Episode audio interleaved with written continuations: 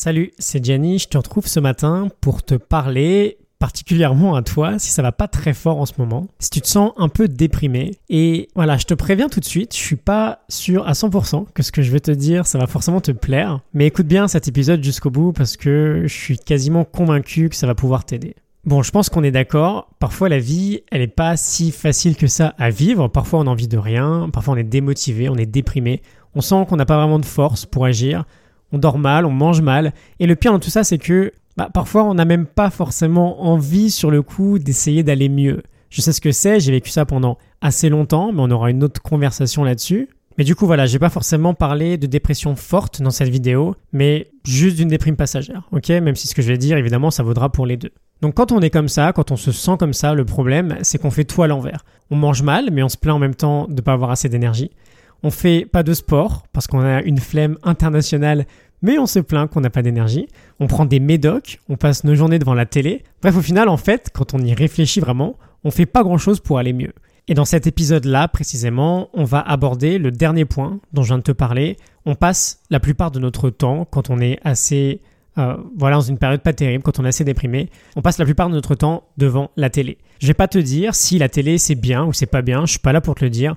En revanche, j'aimerais te donner des arguments concrets sur l'influence que ça peut avoir sur ton état émotionnel.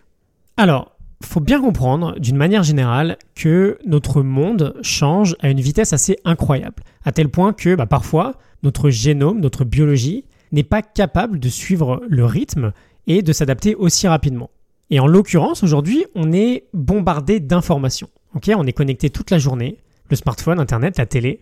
Mais si on y réfléchit deux secondes, calmement, c'est pas compliqué de se rendre compte que le nombre de stimulations auxquelles on est confronté chaque jour, bah, il est non seulement beaucoup plus élevé si on compare juste à notre génération précédente, il y a, je sais pas, 20, 30, 40, 50 ans, mais il va être infiniment plus élevé si on compare à notre évolution en général, et sans aller des centaines de milliers d'années en arrière, hein, juste 1000, 2000 ans, je pense que ça suffit pour dire que on est infiniment plus stimulé aujourd'hui qu'à cette époque-là.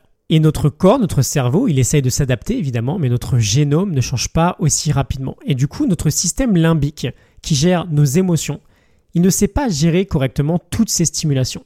Et c'est marrant de réaliser, marrant je sais pas, mais c'est intéressant de réaliser que bah, si on remonte dans le temps, nos ancêtres qui vivaient dehors, hein, ok, ils étaient capables de s'occuper d'un prédateur, de gérer une menace à la fois. Aujourd'hui, c'est hyper paradoxal. On ne vit plus de menaces à proprement parler dans notre quotidien, mais toutes les stimulations qu'on reçoit, notamment des médias, elles ne provoquent que de la peur. On te parle d'attentats, de meurtres, de pauvreté, tout ça. Ok, je vais pas te faire le dessin. Mais voilà, le vrai problème, c'est que notre système limbique ne sait pas faire la différence, c'est super important ce que je te dis là, ne sait pas faire la différence entre une vraie menace, une vraie peur qui peut voilà, vraiment arriver, et une fausse menace. Donc il interprète tout comme une vraie menace. Et finalement, c'est plus un lion qui va nous chasser aujourd'hui, c'est la jungle tout entière qui est derrière nous. Alors que paradoxalement, en réalité, il n'y a même pas de lion, il n'y a même pas de jungle, il n'y a même pas un seul gros danger. Et d'ailleurs, écoute ça, Kelly McGonigal, une femme euh, qui pèse pas mal hein, dans le milieu des recherches, elle a beaucoup bossé sur la volonté, sur le stress, on en reparlera beaucoup plus tard. Elle a fait des études sur l'attentat du marathon de Boston il y a quelques années, et elle a montré que ceux qui avaient passé plus de 6 heures devant les chaînes d'information à regarder les news sur cet attentat avaient finalement un plus haut niveau de stress post-traumatique que ceux qui étaient sur place à vivre l'attentat.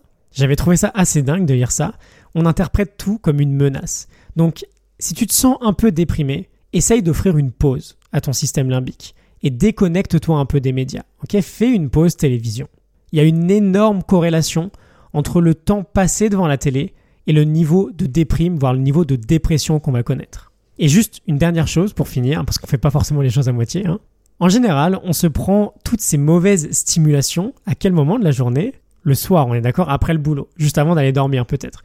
Et du coup, on dort mal et on le fait au pire moment possible. C'est ça qui est dingue. On laisse même pas le temps à notre cerveau de respirer et il va aller se coucher en pensant que toute la jungle est derrière lui prête à bondir. Donc vraiment retiens ça, notre système limbique ne sait pas faire la différence entre une vraie et une fausse menace. Et aujourd'hui, quand on est ultra connecté, on voit de la fausse menace. Alors, c'est de la vraie menace à un certain endroit dans le monde, on est d'accord. Mais là où on vit, c'est une fausse menace. l'attentat qu'il va y avoir euh, en Irak, il va pas représenter un danger énorme pour nous quand on est dans notre maison. Mais notre système limbique va l'interpréter comme si c'était un danger réel. Bref, euh, ça a duré un peu plus longtemps que prévu, j'avais prévu de faire un peu plus court. Mais voilà, j'espère que ces arguments, qui sont très concrets, hein, c'est pas du vent, vont pouvoir te convaincre. Si tu te sens déprimé, voire un peu plus, ok, dépressif, mesure un peu le temps que tu passes en ligne devant la télé. Prends des vraies mesures, hein, c'est ce que je t'ai dit il y a deux jours, le meilleur moyen de progresser, c'est de mesurer. Et donc vois combien de temps tu passes devant la télé, par exemple devant les informations, ok? Et offre une pause à ton système limbique. Remplace un peu ce temps par une activité un peu plus réelle, on va dire, ok?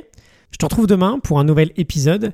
Si jamais ça va pas fort en ce moment, accroche-toi bien. Quoi qu'il en soit, je te souhaite une excellente journée, un excellent week-end. Alors peut-être que tu as commencé ton week-end un peu avant, mais voilà, on est samedi. Je te souhaite un excellent week-end et je te dis à demain. Salut